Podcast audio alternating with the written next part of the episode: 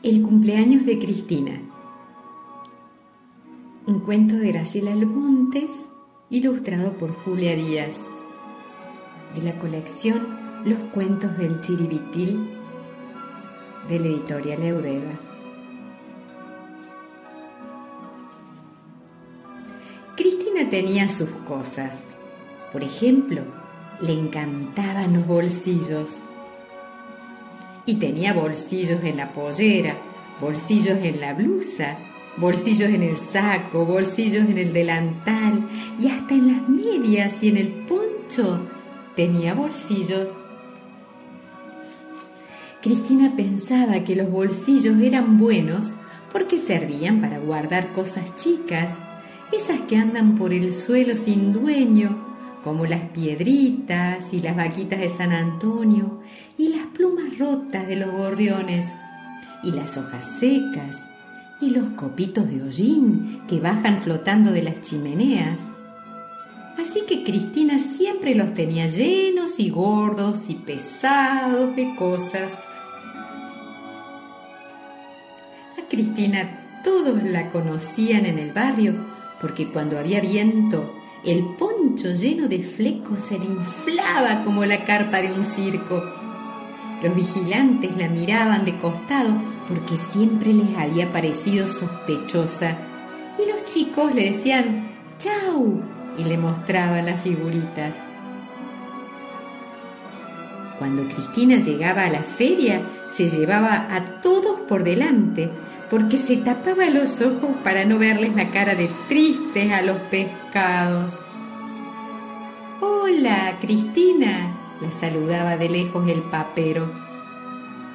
Hola, don Aníbal, decía Cristina, y se quedaba con él un rato largo, porque don Aníbal, además de papas grandes y papas chicas, tenía cajones llenos de batatas con forma batata en forma de elefante, batata con nariz, batata caracol, pero con patas. Cristina vivía en una casa chica que era pura cocina y tenía un gato que se llamaba Pato y que era tan friolento que en invierno no se animaba a salir si no era con polera y guantes rojos. El jueves a la mañana mientras mojaba el pan con manteca en el mate cocido, Cristina se dio cuenta de que era su cumpleaños. Pero por mucho que pensó con cara de pensar, mucho no pudo acordarse de cuántos cumplía. Así que se puso el resto del pan en la boca, se lo tragó, se rió un poco y dijo, más de uno es, pero no sé cuántos. Los días de cumpleaños también son días y Cristina se puso el poncho y se fue a la calle a juntar cosas y a mirar batatas. En cuanto se cerró la puerta, el gato pato dijo rom y guardó las patitas contra la panza.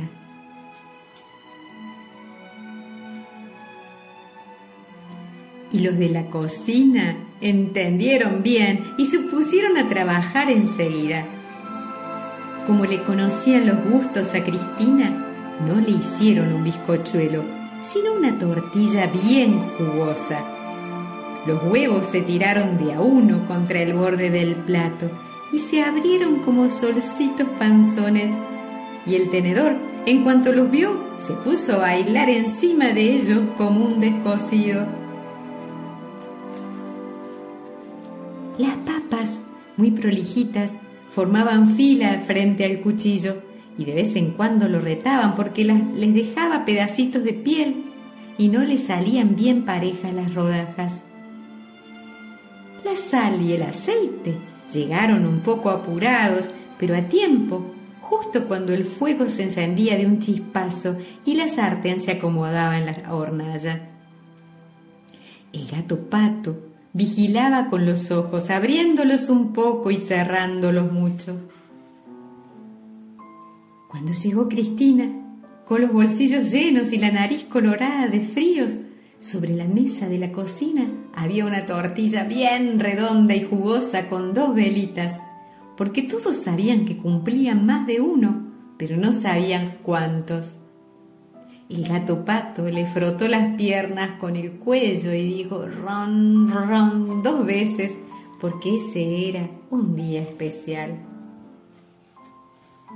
Cristina se puso contenta, tan contenta que se le reventaron todos los bolsillos y las vaquitas de San Antonio, que estaban en la de las medias, le empezaron a ir y venir por el zapato y las hojas secas se le montaron al hombro para contarle secretos en la oreja.